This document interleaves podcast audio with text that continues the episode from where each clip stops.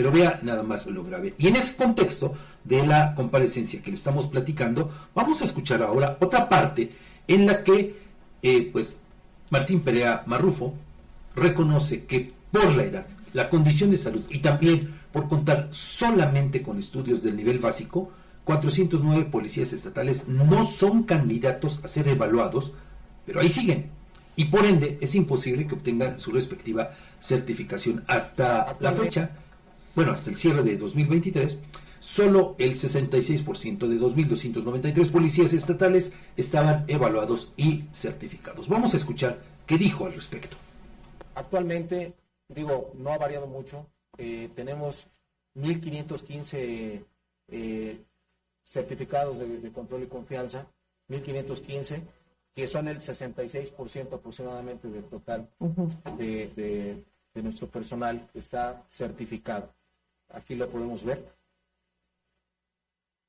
Y tenemos 409 que no son evaluables por diferentes circunstancias.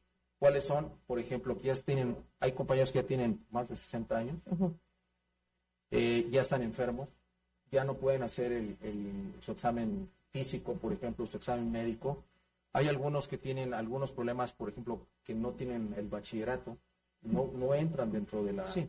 Y que esos obviamente los vamos, en este año los vamos a empezar a, a, encauzar para que tengan, obtengan su preparatoria. Tenemos otros elementos que, bueno, de diferentes causales y 369 no evaluables porque em, no pasaron su examen de control. Entonces, e, e, eso es lo que, lo que tenemos de acuerdo a la gráfica y así es como estamos nosotros ahorita. Y vamos a tratar de revertir, como le comentaba, estos, tenemos que aumentar el, el, el, el objetivo para fin de año del 2024 es tener al menos el 85% de nuestro personal